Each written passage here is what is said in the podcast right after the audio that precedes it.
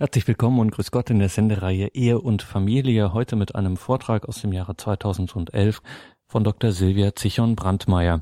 Mein Name ist Gregor Dornes. Ich freue mich, dass Sie hier eingeschaltet haben. Es geht um ein zentrales und hier und da von der Seelsorge durchaus ein wenig vernachlässigtes Thema. Ganz wichtig in der Familienpastoral. Es geht um das Thema mit Kindern beten, Kindern den Glauben vermitteln. Hören Sie dazu Gedanken von der Theologin und Mutter Dr. Silvia Zichon-Brandmeier. Eine sehr wichtige Überlegung am Anfang finde ich, wenn es um Be Gebet in der Familie geht oder überhaupt um religiöse Erziehung, das ist die Frage, wo will ich hin? Also was ist eigentlich mein Ziel, wenn ich sage, ich möchte meine Kinder religiös erziehen, ich möchte ihnen einen Glauben mitgeben? Ähm, welche Vorstellung habe ich von einem reifen Christen? Was, was habe ich für Bilder in meinem Kopf und was wünsche ich mir letztlich für meine Kinder, was möchte ich ihnen mitgeben, wo ich sage, das ist eine gute Grundlage, das ist vielleicht Gepäck, das sie gebrauchen können auf ihrem Lebensweg. Ähm, also wie stelle ich mir einen reifen Christen, eine reife Christin vor? Was ist mir da wichtig? Ähm, schön finde ich da immer wieder äh, wenn man Bilder zur Hilfe nimmt. Also das eine Bild, was für den Menschen gerne gebraucht wird, das ist ein Baum. Ähm, der Baum hat Wurzeln, die reichen tief ins Erdreich und davon sprechen wir ja auch immer wieder, dass man den Kindern Wurzeln mitgeben muss. Also wenn man nicht verwurzelt ist, dann können einen die Stürme schnell umwehen. Und wenn der Baum dann Wurzeln hat, dann kann er auch seine Zweige zum Himmel strecken und der Sonne entgegenstrecken. Und dann kann er Blätter bilden und Blüten und aufblühen und was dann letztlich im Herbst auch immer wieder zum Vorschein kommt, sind die Früchte. Das ist ja auch ein Bild, was von Jesus gerne gebraucht wird, die Früchte des Menschen, also das, ähm, wenn sozusagen die Grundlagen da sind, ähm, was dann am Ende äh, sichtbar wird.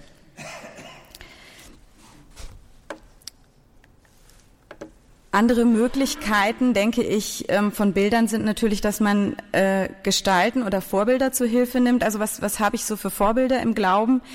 Ähm, was, was mir eingefallen ist, also in der Bibel sind natürlich sehr viele und auch sehr unterschiedliche Typen von, äh, von reifen Menschen oder von, von Menschen auf der Suche nach Gott ähm, mit einem mit einem gefestigten Glauben, auch mit einem manchmal äh, vielleicht ähm, zweifelnden Glauben noch nicht so. Also ich habe jetzt genommen beispielsweise Abraham, der also so aus dem Gewohnten ausbricht, der eine, ein ganz, ganz starkes Vertrauen zu Gott hat, ähm, Gottes Ruf annimmt.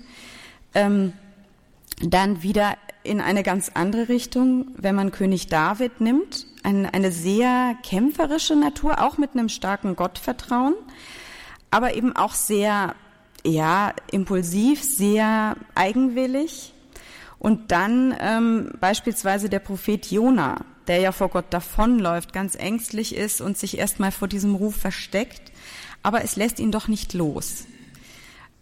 Dann äh, gibt es natürlich Ähnliches auch bei Frauenfiguren, also zum Beispiel ähm, Hannah, die den Samuel bekommt, die absolut unermüdlich ist, im Gebet nicht aufgibt und ähm, von Gott Hilfe erwartet und da auch nicht, äh, nicht wankt und nicht nachgibt oder Judith, sehr mutig, auch sehr, sehr kämpferisch auf ihre Weise, die, denke ich, interessant sind als, als Vorbilder. Also wie, wie sehen unsere Vorbilder im Glauben aus? Wo sind ihre Stärken, an denen wir uns orientieren können? Wo sind vielleicht auch ihre Schwächen? Denn in den Schwächen finden wir uns ja auch sehr oft wieder, ihre Kämpfe und auch welche Stärken haben meine Kinder, meine Enkelkinder. Ähm, in, was könnte ich mir vorstellen, ähm, was das für ein ein Erwachsener wird, irgendwann ist es ein vorsichtiges Kind, ein ganz forsches Kind, das auf die Welt losläuft. Ist es sehr energisch? Ist es vielleicht sehr hilfsbereit? Ist es mehr ein, ein Denker, der irgendwie alles, ähm, alles durchdringen will oder mehr, mehr sportlich, mehr geduldig, Bastler?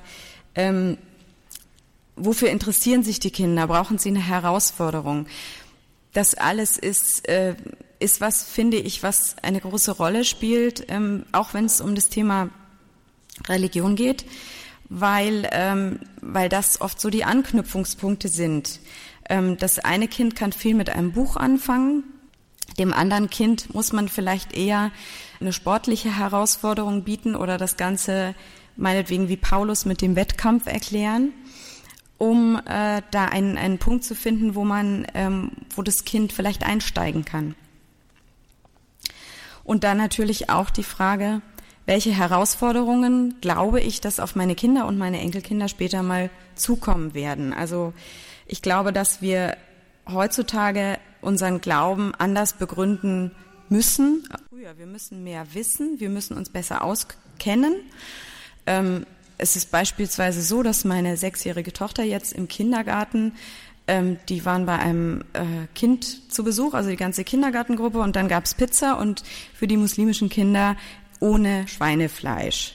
Ähm, und dann kommen natürlich die Kinder und fragen, ähm, ja, warum essen die kein Schweinefleisch? Und dann versuche ich zu erklären und im Notfall leihe ich mir vielleicht ein Buch aus der Bücherei aus, wo das drin steht, warum. Das waren so Dinge, die haben mich in dem Alter überhaupt noch nicht beschäftigt. Da war vielleicht, wenn überhaupt, evangelisch-katholisch ein Thema. Aber sowas, ähm, das war, klar kannte ich muslimische Kinder, aber ja, also das sind so Themen, wo, wo man, glaube ich, wo heutzutage auch andere Herausforderungen sind und auch das ist was, ähm, wo es gut ist, wenn man den Kindern da etwas mitgeben kann. Also sie werden viel früher manchmal mit Themen konfrontiert. Äh, Freunde von uns, ähm, die im, in Ostdeutschland sind und äh, im Kindergarten noch ähm, Kindergärtnerinnen sozusagen von der alten Schule hatten, hatten zum Beispiel das Problem, dass sie ähm, dem allein diese Vorstellung äh, dem Kind nahebringen wollten, bei uns bringt das Christkind die Geschenke zu Weihnachten. Und die Kindergärtnerinnen haben also ganz vehement darauf bestanden, das ist der Weihnachtsmann. Und das Kind muss auswendig lernen, dass äh, der Weihnachtsmann vor der Tür steht im Gedicht. Advent, Advent, ein Lichtlein brennt und so weiter, was ja ursprünglich eigentlich zum Christkind gehört und wirklich ganz massive Auseinandersetzungen hatten zu diesem Thema ähm, wo man die Kinder, glaube ich, auch wirklich nur ähm, stark machen kann, soweit, soweit es geht. Ja, ähm, auch dem sind immer Grenzen gesetzt. Was, was ich eigentlich sagen wollte, ist, ich finde es sehr wichtig, den Kindern auch dieses Selbstbewusstsein mitzugeben, wir sind von Gott geliebt. Wir sind Kinder Gottes, uns kann eigentlich nicht viel passieren. Schön habe ich das mal gesehen äh, bei unserem Sohn, der jetzt mit Religion auch nicht, also der Älteste, der Raphael, der ähm, geht zurzeit auch nicht so gern in die Kirche und so, aber ähm, es gibt so einen Bereich, wo wir uns immer wieder von außen auch einiges anhören müssen. Das ist, dass wir vier Kinder haben. Ähm, kommt zwar in unserer Gegend auch öfter mal vor, aber bei uns, äh, aber es ist schon was Ungewöhnliches und ähm, die Bemerkungen reichen von ach ja bis ähm, habt ihr nichts anderes zu tun. Und ähm, einmal war es so, dass wir eben äh, von einer Schulveranstaltung zurückgekommen sind und dann sagte eine Mitschülerin von meinem Sohn, wieso habt ihr vier Kinder? Zwei reichen doch völlig. Und dann, dann sagte der Raphael, also so ganz selbstbewusst sagte er, ja, ähm, aber wir wollen sogar noch mehr Kinder. Das, das hatte er zwar nicht mit mir abgesprochen, also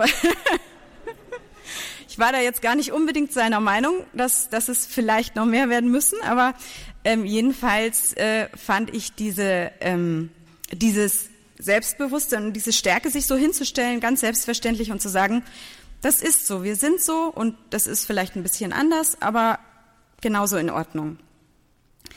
Ich denke, dass diese Stärke natürlich vor allem aus einem Gefühl des Angenommenseins kommt. Also, dass die Eltern mich akzeptieren und natürlich dann eben auch, dass ich von Gott angenommen bin, dass ich auch ähm, Schwächen zugeben kann und dass ich nicht perfekt sein muss, nicht vollkommen sein muss. Dann, ähm, das hängt natürlich sehr stark mit dem Gottesbild zusammen. Ich fange jetzt mal an mit den Gottesbildern, die biblisch sind, also der Schöpfergott. Also das ist der Geber und Erhalter des Lebens. Das ist das, was wir aus der Bibel kennen. Gott hat den Menschen geschaffen, hat die Welt geschaffen. Dann kommt der Vatergott, der sich aus Liebe den Menschen zuwendet, also eine ganz persönliche Beziehung zum Menschen eingeht. Dann kommt der Begleitergott, der zum Menschen steht in Leid und Not, der da ist für den Menschen, der dem Menschen nahe ist. Der Befreiergott, ähm, was, was wir auch sehr stark aus dem Alten Testament kennen, der das Volk herausführt aus Knechtschaft der ähm, auch einen, ja, einen, einen starken Menschen, ein starkes Gegenüber, einen selbstbestimmten Menschen haben will. Dann der Versöhner Gott, ähm, der, der bereit ist zu vergeben. Also wo die, äh, die Fehler und die Sünden eben auch vergeben werden und weggenommen werden, weggelitten werden sozusagen. Und dann kommen Gottes Bilder, ähm, die eher schwierig sind, meiner Meinung nach. Also das eine ist eben dann äh, unten der Nullgott, so hat es Peter Bär bezeichnet. Das ist eigentlich ein Gott, der absolut nicht erkennbar ist. Also das heißt sozusagen, ich glaube an ein höheres Wesen, aber ähm, ich weiß nichts drüber. Und ähm, ich kann auch nichts drüber wissen. Ja? Also wie gesagt, das sind nur äh, Gottesbilder, die man eben haben kann. Dann der Rächergott, wo eben kleinste Vergehen bestraft werden, wo alles aufgeschrieben wird sozusagen und ähm, der Mensch dann dafür eins auf den Deckel kriegt. Dann der Leistungsgott, ähm, nur die Erfolgreichen werden geliebt. Äh, das heißt, es ist ein Gottesbild, was sehr dadurch bestimmt ist, dass ich vor Gott etwas leisten muss, etwas darstellen muss. Der Todesgott, der willkürlich Krankheit und Tod verteilt, also so ein, ein Gott, der letztlich vom Menschen eigentlich auch nicht erreichbar ist, sondern sehr, sehr hoch oben und ähm, dann Krankheit, Tod willkürlich irgendwo verteilt. Der Big Brother Gott, Gott sieht alles, das heißt also so ein, äh, ein Gottesbild von einem Gott, der äh, sehr mächtig ist, aber sehr kalt. Der Buchhaltergott, der sich also nur bei Gegenleistungen dem Menschen zuwendet, also nur wenn ich vorher etwas getan habe, nicht, nicht wie bei Paulus zum Beispiel, dass Gott eben den Menschen ähm, auch aus der Gottferne herausruft, sondern äh, nur wenn der Mensch vorher sich etwas geleistet hat und, und Gott zugewandt hat.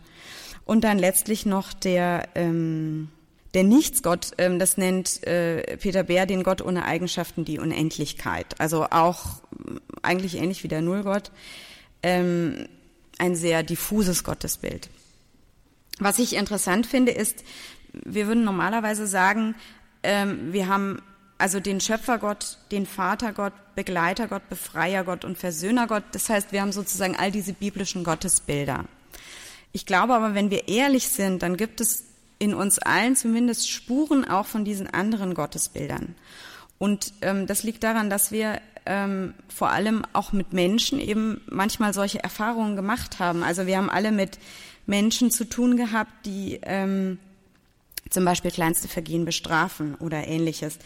Und ähm, solche Bilder wirken nach. Also wenn, wenn ein Kind ähm, von seinen Eltern zum Beispiel sehr oft willkürlich bestraft wurde, dann äh, wird es irgendwann dazu neigen, so ein sehr unberechenbares Gottesbild aufzubauen. Ich weiß eigentlich nicht genau, ähm, ob Gott mich liebt. Ich weiß nicht genau, ob Gott mich ähm, annimmt, auch wenn ich, äh, auch wenn ich Fehler gemacht habe.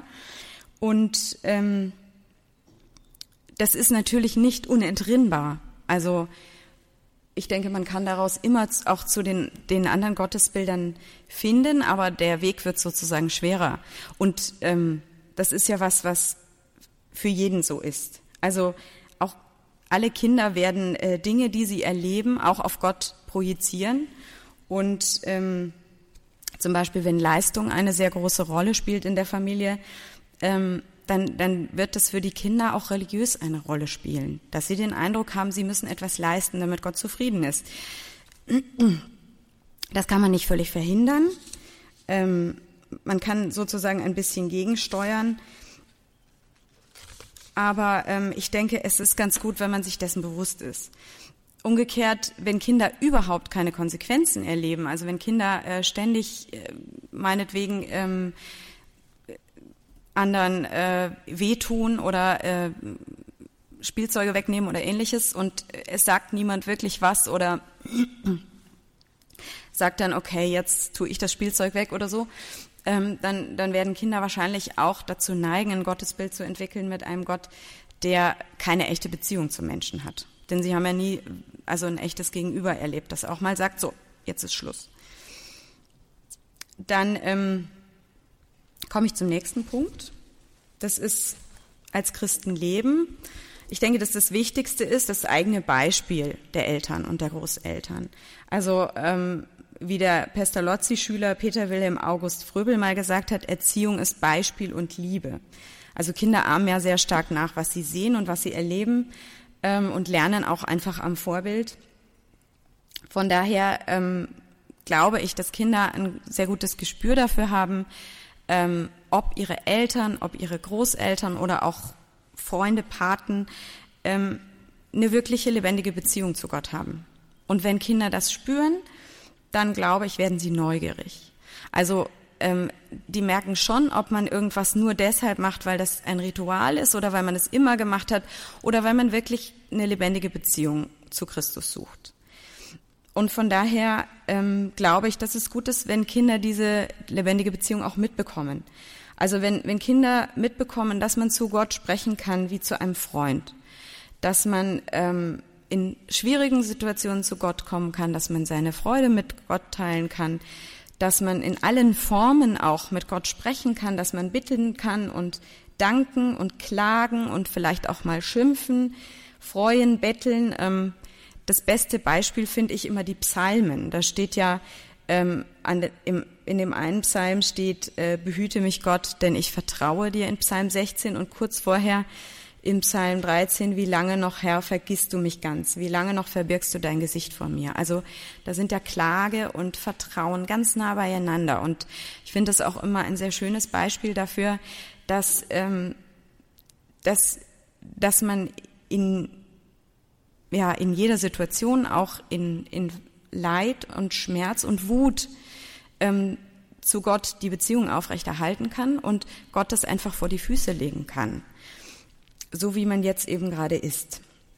Da muss man natürlich Formen finden, ähm, die der Familie auch entsprechen und die, die, ähm, die sich gut irgendwie ähm, durchtragen lassen. Zu den Formen komme ich noch später ähm, die wir so gefunden haben, auch vor allem. Äh, ein Problem, was ich sehe, ist, ich glaube, dass Religion ähm, in unserer Gesellschaft mehr oder weniger ein Tabuthema ist. Also man redet eigentlich nicht gerne drüber. Also es ist unangenehm, darüber zu sprechen, dass man sonntags in die Kirche geht oder ähm, und ähm, damit hängt auch zusammen, dass wir oft, glaube ich, uns schwer tun, einfach die richtigen Worte zu finden. Also wir wissen manchmal gar nicht, wie wir das wirklich ansprechen sollen. Und das andere ist, wir wollen Kinder natürlich nicht mit unseren Sorgen belasten. Also ähm, wenn es ganz schwierige Dinge gibt, wie jetzt zum Beispiel ähm, den Tsunami in Japan oder ähm, vor einigen Jahren war es mal ein Amoklauf in der Schule oder so, ähm, je nach Alter der Kinder kriegen sie es dann sowieso mit und dann muss man auch drüber sprechen, denke ich. Aber ähm, es gibt halt auch Themen, die, die man nicht so gern anspricht und äh, wo man den Kindern dann auch nicht so gern äh, sagen möchte, ich mache mir Sorgen, ich habe Angst.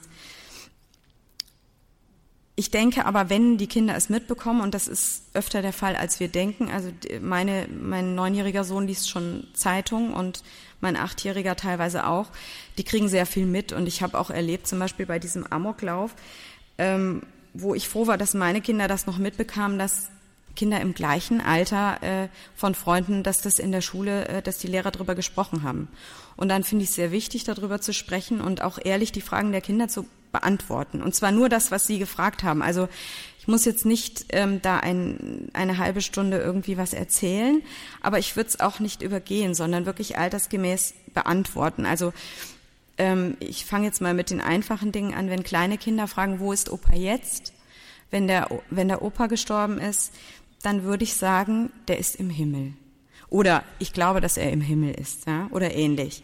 Wenn die Kinder dann fragen, wie sieht's im Himmel aus, ähm, dann, dann würde ich auch anfangen zu sagen, ich, ich weiß es nicht genau, aber ähm, ich glaube, aus der Bibel glaube ich, dass es da sehr schön ist. Und dann anzufangen, ja, ich könnte mir vorstellen, zum Beispiel Kinder fragen ja gerne dann sowas wie, gibt's da auch, ähm, kann ich da meinen Hund mitnehmen oder sowas? Wo ich dann auch sagen kann, okay, ich weiß es nicht, aber was denkst du denn? Was glaubst du denn? Also einerseits würde ich nicht zu nicht zu kitschig werden, also nicht nicht zu sehr sagen, ähm, mir fällt da immer dieses Gebet ein, ich bin klein, mein Herz ist rein, soll niemand drin wohnen als Jesus allein. Manche beten das sehr gerne. Ich, ich weiß nicht, ich habe zum Beispiel Schwierigkeiten und ich habe von, von Kindern auch immer wieder gehört, dass die gesagt haben, ich weiß nicht, in meinem Herzen ist ja auch Mama und Papa. Wo sollen die denn dann hin? Also so Dinge, die dann manchmal schwierig werden. Wo ich denke, dass es gut ist, wenn man auch, also zum einen die Kinder fragen, was sie denken und dann auch über eigene Vorstellungen zu sprechen. Ich habe meinem Neunjährigen da neulich auch erklärt, dass ich mir in seinem Alter ausgemalt habe, dass ich, ähm, dass, äh, wie es im Himmel aussieht und was ich mir da vorgestellt habe. Das fand er dann recht lustig. Also das sind total kindliche Vorstellungen, klar. Ähm, dann natürlich kommen so Fragen wie, warum erfüllt Gott nicht alle Wünsche? Und dann, was, was noch viel schwieriger ist, finde ich, ist, warum lässt Gott Leid und Tod zu? Oder ja, also wenn es wirklich, ähm, wenn, wenn wirklich was passiert ist, also wenn äh, jemand verunglückt ist und gestorben ist oder schwer krank ist oder auch bei Trennung der Eltern, dann ist es sehr oft eine wirkliche Frage der Kinder, warum lässt Gott sowas zu? Was ich sehr wichtig finde, ist Kindern zu sagen, du kannst nichts dafür, du bist nicht schuld daran. Also ähm, gerade im Grundschulalter neigen Kinder dazu, die haben noch ein sehr ich-bezogenes Weltbild und neigen dazu, die, die, die Schuld auf sich zu nehmen. Also die denken, weil ich nicht brav genug war, haben sich Mama und Papa oft gestritten und deswegen haben die sich getrennt. Und da ist es sehr entlastend, immer zu sagen, das hat nichts damit zu tun. Und auch bei Todesfällen, also es gibt dann manchmal so absurde Vorstellungen, wenn äh, wenn ich nicht, äh, wenn, wenn ich nicht gewollt hätte, dass derjenige noch ins Geschäft fährt, ähm, dann wäre der Unfall nicht passiert oder so. Gibt's ja auch bei Erwachsenen dann manchmal. Ähm, also einfach dieses zu nehmen und zu sagen, du bist nicht schuld ähm, und auch manchmal zu sagen, ich weiß es auch nicht, ich habe keine Antwort. Aber eben, denke ich, gemeinsam sozusagen das vor Gott zu tragen. Dann auch, was, was ich in der Beziehung sehr wichtig finde, ist, sich Anschluss zu suchen. Also ähm, ich denke, dass Kinder am meisten einfach auch von Gleichaltrigen überzeugt werden, die auch in die Kirche gehen, die, äh, die auch zu Hause beten. Ähm, gute Möglichkeiten gibt es natürlich, zum Teil in den Vereinen, also zum Beispiel Ministranten. Das hat immer den Vorteil, ähm, wenn man im Plan drinsteht, dann muss man am Sonntag in die Kirche gehen, dann gibt es überhaupt keine Diskussion. Und ähm, was wir eben auch gemacht haben und was ich auch von anderen Familien weiß, dass man sich eben zusammentut. Also wir haben so einen Familienkreis und ähm, da gibt es dann sehr schöne Kindergottesdienste, auch eben kindgerecht gestaltet, äh, wo die Kinder sehr darauf ansprechen. Also es ist einfach doch relativ langweilig oft für die im normalen Gottesdienst, was ich einerseits verstehe, andererseits dann eben versuche, ihnen das auch den Gottesdienst zu erklären, vielleicht das Evangelium zu erklären oder die Predigt und andererseits dann eben auch ähm, davon ausgehe, ähm, dass es ihnen nicht schadet, wenn sie sich mal langweilen. In der Schule langweilen sie sich schließlich auch. Aber andererseits auch schön ist, wenn, wenn es eben Kindergottesdienste gibt oder auch wenn man es verbinden kann, eben Gottesdienst und dann vielleicht einen Ausflug oder noch Eis essen gehen oder ähm, und dann mit anderen Familien zusammen, dann macht es gleich viel mehr Spaß.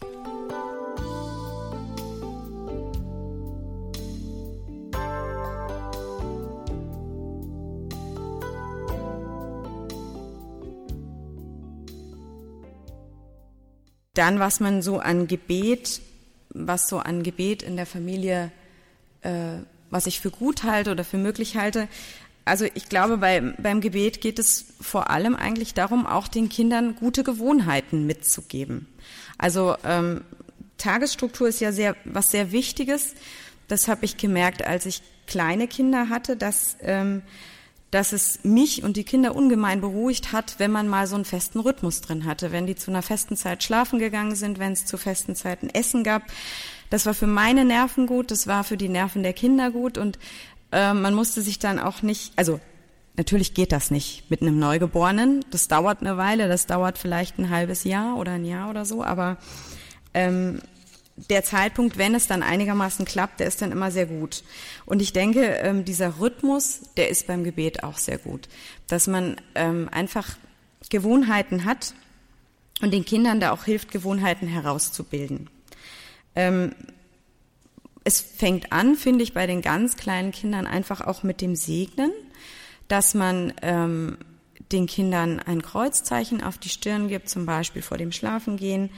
Ähm, man kann natürlich sagen, Gott segne dich auch mit Weihwasser oder auch ähm, unsere Kinder nehmen auch Weihwasser zum Teil, bevor sie zum Beispiel zur Schule gehen. Ähm, man kann natürlich die Kinder auch, wenn man tagsüber unterwegs ist, äh, mit denen in eine Kirche gehen und mal sa äh, sagen, wir sagen jetzt Jesus guten Tag und ähm, das auch mit einfachen Worten tun oder ein Vater unser gemeinsam mit den Kindern beten. Dann gibt es so Fixpunkte, also ähm, das Morgengebet, wenn man es hinkriegt, das ist so ein Punkt, wo ich mich immer so ein bisschen schwer tue. Ähm, also einfach zeitlich. Äh, dann äh, das Tischgebet äh, und das Abendgebet mit den Kindern. Ähm, die lernen relativ schnell, wenn sie mitbeten, so Grundgebete wie Vater unser, gerüstet seist du Maria.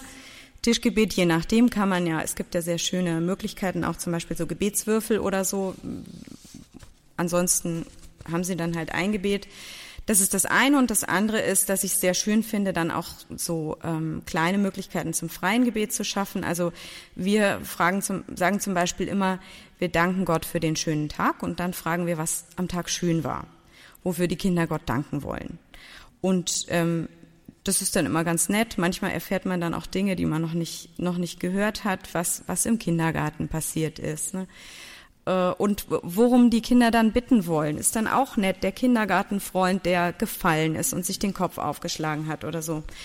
Ähm, meine Erfahrung ist, dass Kinder da ein ganz unbefangenes Verhältnis zu Gott haben und auch ähm, um Dinge zu bitten, wo wir dann ganz erstaunt sind, dass die so ein Vertrauen haben. Also als wir zum Beispiel, äh, als unser Kaninchen Junge bekommen hat, haben dann die Kinder für die kleinen Kaninchen gebetet. Wo wir dann manch, wir als Erwachsene manchmal dastehen und ganz erstaunt sind, ähm, dass die Kinder wirklich glauben, dass, dass Gott sich auch um diese kleinen Kaninchen kümmert. Und eigentlich ist es genau das, was auch, was äh, wir auch wissen von Gott, was auch in der Schrift steht, wenn er sich sogar um die Spatzen kümmert. Dann, ähm, dass man ähm, die Möglichkeiten einbezieht, dass die Kinder eben äh, nicht nur was hören, sondern eben auch die Sinne einbeziehen. Also Musik finde ich ganz ganz wichtig, also dass man gemeinsam Lieder singt.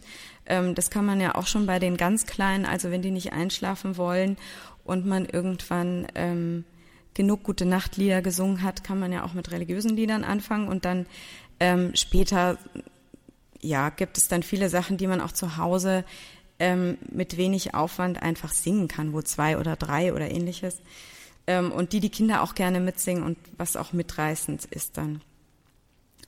Ähm, was vorher bei dem Vortrag auch schon angeklungen ist, mh, Kinder entwickeln natürlich mit der Zeit auch äh, zunehmend Freiheit und äh, wollen selber entscheiden und es gibt halt dann immer diese Frage, ab welchem Alter soll man die Kinder selber entscheiden lassen? Und ich, ich glaube nicht, dass es da eine allgemeine Antwort gibt. Ähm, sehr nett fand ich einmal, ich, ich mache mit meinem Mann zusammen auch Ehevorbereitungstage in der Diözese und dann äh, wurde auf so einem Ehevorbereitungstag von den Paaren, die eben kirchlich heiraten wollten, in, im kleinen Kreis diskutiert und dann ging es um die Frage, soll man Kinder selber entscheiden lassen, äh, also soll man Kinder taufen oder soll man sie später selber entscheiden lassen? Und dann sagte ein, äh, ein Franzose, der also mittlerweile in Deutschland lebt, und das fand ich sehr nett, äh, der sagte dann, naja, das ist eigentlich genauso, als würde ich ähm, den Kindern keine Sprache beibringen und sagen, ähm, wenn sie älter sind, sollen sie selber entscheiden, welche Sprache sie sprechen. Also ich glaube, es ist schon gut, ihnen so einen gewissen Grundstock mitzugeben. Und wenn sie ein Fundament haben, dann können sie natürlich irgendwann selber entscheiden. Ja, ist sowieso immer eine Frage. Also wenn man jetzt in die Kirche geht, wie alt sind die Kinder? Kann man die schon alleine zu Hause lassen? Will man die schon alleine zu Hause lassen, wenn sie nicht mitgehen wollen? Ähm, was denke ich dann schon ähm, irgendwann der Punkt ist, also ich glaube, ich würde kein äh, oder das heißt, ich, ich würde es einem Kind im Firmenalter auf jeden Fall freistellen, wenn es jetzt sagen würde, ich will mich nicht firmen lassen. Also das denke ich ist auf jeden Fall der Punkt, wo das Kind dann selber entscheiden kann, was mir allerdings sehr wehtun würde. dann ähm, umgekehrt denke ich, wenn, wenn Kinder also sehr, sehr streng aufgewachsen sind und mit, ähm, mit sehr viel, äh, sehr viel Zwang, religiösem Zwang, dann ist es doch sehr häufig so, dass sie mit der Ablösung von den Eltern einfach auch die Religion mit über Bord werfen. Ich kann mich erinnern, als ich im, äh, im Grundstudium noch war, dass äh, damals äh, ein ein Buch äh, sehr Furore gemacht hat von Tilman Moser, das hieß Gottesvergiftung. Das war ein also Psychiater, der als evangelischer Pfarrerssohn aufgewachsen ist und ähm, sehr streng religiös aufgewachsen ist und zum anderen auch sehr wenig Wärme wohl mitbekommen hat, wenn ich das so richtig in Erinnerung habe. Und der das dann alles über Bord geworfen hat. Mittlerweile habe ich jetzt also äh, im Internet nochmal recherchiert, hat er jetzt auch ein Buch geschrieben von der Gottesvergiftung zu einem erträglichen Gott. Also ich glaube, er hat wieder einen Weg zurückgefunden. Aber es war ein langer Weg, glaube ich. Also ähm, man muss halt immer so ein bisschen den Mittelweg finden oder versuchen zu finden. Aber das merkt man dann schon. Die Kinder sagen einem ja, oh, das ist mir jetzt zu viel oder ähm, und man entwickelt ja mit der Zeit auch so ein bisschen ein äh, Verständnis dafür, ähm, sind die jetzt grundsätzlich gegen alles, was ich sage? Also haben die jetzt einfach irgendwie so ein Widerspruchsalter oder ähm, ist das jetzt wirklich vielleicht nach einem langen Tag? Ähm, kürzen wir es heute mal ein bisschen ab, das Abendgebet oder wie auch immer. Ähm, was ich auch sehr ähm, sehr wichtig finde und sehr schön auch ist, dass man den Kindern die Bibel zu erschließen, also dass sie das Wort Gottes kennenlernen und auch diesen Schatz, den wir da haben, an, äh, an Beispielen für gelungenes Leben, an Erzählungen, äh, aus denen sie eben ganz viel für ihr eigenes Leben auch schöpfen können. Ähm, zu diesem Thema, also über biblische Geschichten, ähm, gibt es sehr, sehr viele gute Bücher ähm, auch ansprechend gemacht mit, mit schönen Zeichnungen und so weiter. Da kann man wirklich aus dem Vollen schöpfen. Was man auch machen kann, ist, dass man zum Beispiel Geschichten nachspielt, meinetwegen jetzt mit Playmobil-Figuren, wenn man die zur Verfügung hat oder durch andere Gegenstände.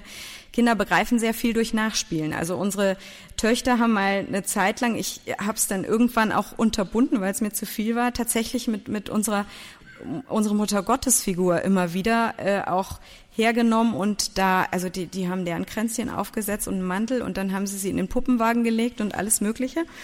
Und wie gesagt, also irgendwann war es mir dann auch zu viel. Aber ich fand es irgendwie nett. Also es ist ähm, was sehr Greifbares für die, diese Mutter Gottesfigur. Und ähm, oder was meine Kinder auch machen und was wir alle ja wahrscheinlich aus unserer Kindheit auch noch kennen, ist, dass Kinder Gottesdienste nachspielen. Da wird gepredigt, da werden ähm, da werden diese Backoblaten äh, werden entfernt und dann mit Kommunion gespielt und ähnliches. Also ähm, die und wir kennen das ja auch von uns selber. Also wenn wir was nur gehört haben, dann bleibt es oft viel schlechter hängen, als wenn wenn die anderen Sinne auch noch irgendwie beteiligt sind. Also sehen und riechen und so weiter. Und es gibt auch im Alten Testament ja sehr, sehr spannende Geschichten. Also wir haben äh, mal von Freunden äh, Kassetten bekommen über das Alte Testament, die wir oft im Auto hören auf langen Autofahrten. Und ähm, ich, ich staune auch immer wieder, das sind das sind ja äh, also Moses, ähm, David und so weiter. Und ich habe das auch nicht alles so äh, so präsent, wie das dann in der Bibel steht. Und ähm, das ist ja wie ein Krimi fast.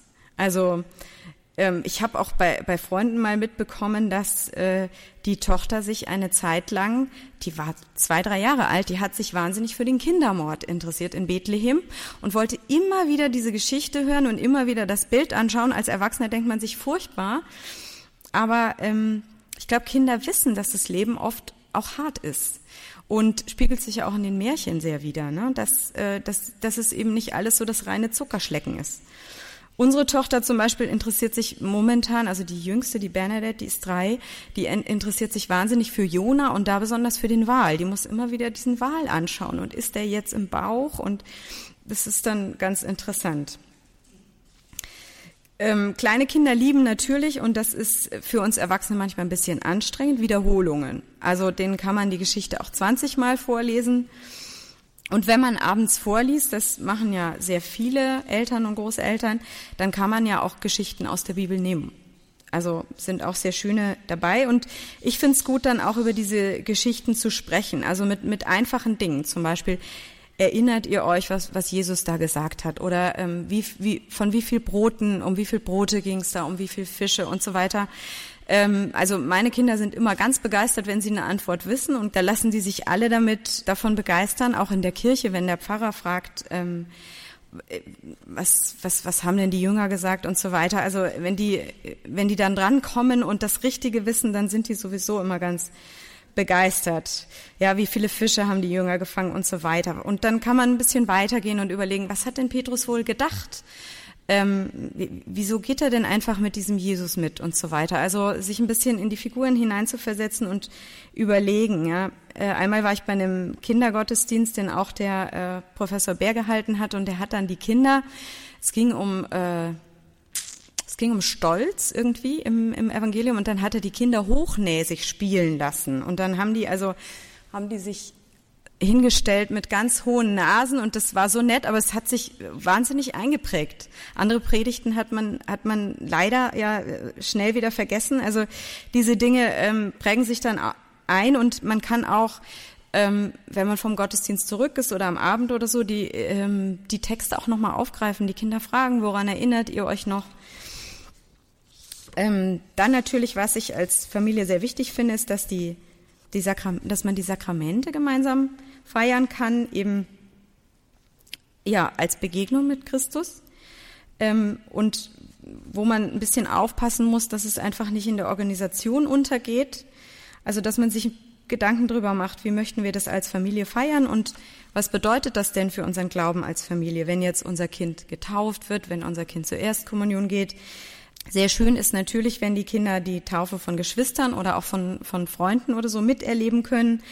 Da gibt's viele Möglichkeiten, ja auch viele Pfarrer greifen es auf, die, die Kinder zu beteiligen, zum Beispiel, dass sie ihre eigenen Taufkerzen vielleicht auch mitnehmen und ähm, auf den Altar stellen, dass sie eben das Kreuzzeichen machen an der Stelle.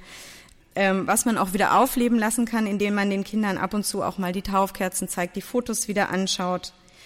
Dann, ähm, dann kommt eben die, später die Erstkommunion, das Sakrament der Versöhnung wo ich es gut finde, zum einen, also ich merke, dass zum Beispiel auch unser Sohn da durchaus ängstlich war, obwohl das, obwohl ich nicht glaube, dass, äh, dass die Vorbereitung irgendwie, also wir haben eigentlich sehr versucht, das den Kindern selbstverständlich zu machen, aber die Hemmschwelle ist da. Man kann dann ein bisschen helfen, indem man zum Beispiel sagt, okay, ich helfe dir bei der Vorbereitung und vielleicht die Kinder zu einem Pfarrer schickt, den sie schon kennen, wo dann die äh, die, ähm, ja, die Angst nicht so groß ist. Und da finde ich es auch sehr wichtig, dass die Kinder auch erleben, dass die Eltern auch beichten, auch weil das sehr gut ist, wenn die Kinder auch erleben, okay, die machen auch Fehler, denen muss auch vergeben werden und dann ist es für die auch selbstverständlicher. Dann ist es natürlich gut, wenn man ihnen die Kirche erklärt, den Gottesdienst mal erklärt, was da so abläuft. Ähm, auch da gibt es natürlich viele schöne Bücher, wo man den Gottesdienst mitverfolgen kann, was ich an sich eine schöne Sache finde, aber wenn man also mit mehreren Kindern da ist, haben wir dann oft das Problem, dass die sich um die Bücher streiten. Also auch das ist manchmal äh, mit Schwierigkeiten verbunden, aber vielleicht kann man es auch zu Hause nochmal durchgehen und sich da ähm, so die, den Ablauf des Gottesdienstes anschauen.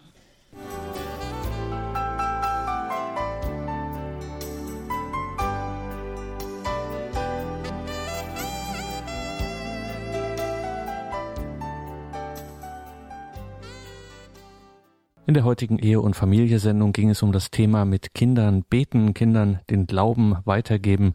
Ein Vortrag aus dem Jahre 2011, gehalten bei der Theologischen Sommerakademie in Augsburg von Dr. Silvia Zichon-Brandmeier. Davon gibt es eine CD und natürlich wird die Sendung auch in Kürze im Podcast- und Download-Angebot stehen auf horeb.org.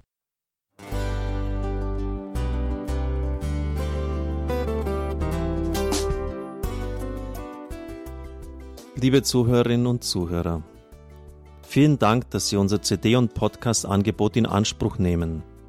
Wir freuen uns, dass unsere Sendungen auf diese Weise verbreitet werden. Dieser Dienst ist für Sie kostenlos. Für uns ist er allerdings mit einem nicht unerheblichen finanziellen Aufwand verbunden. Deshalb sind wir für jede Spende dankbar. Alle Bankverbindungen unserer Spendenkontos können Sie über unsere Homepage horeb.org unter dem Menüpunkt Spenden einsehen.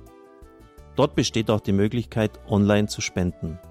Natürlich nach den neuesten Sicherheitsstandards. Sie können diese Informationen auch bei unserem Hörerservice unter der Telefonnummer 08328 921 110 erfragen. Ich wiederhole die Rufnummer 08328 921 110. Vergelt's Gott für Ihre Unterstützung. Ihr Pfarrer Kocher.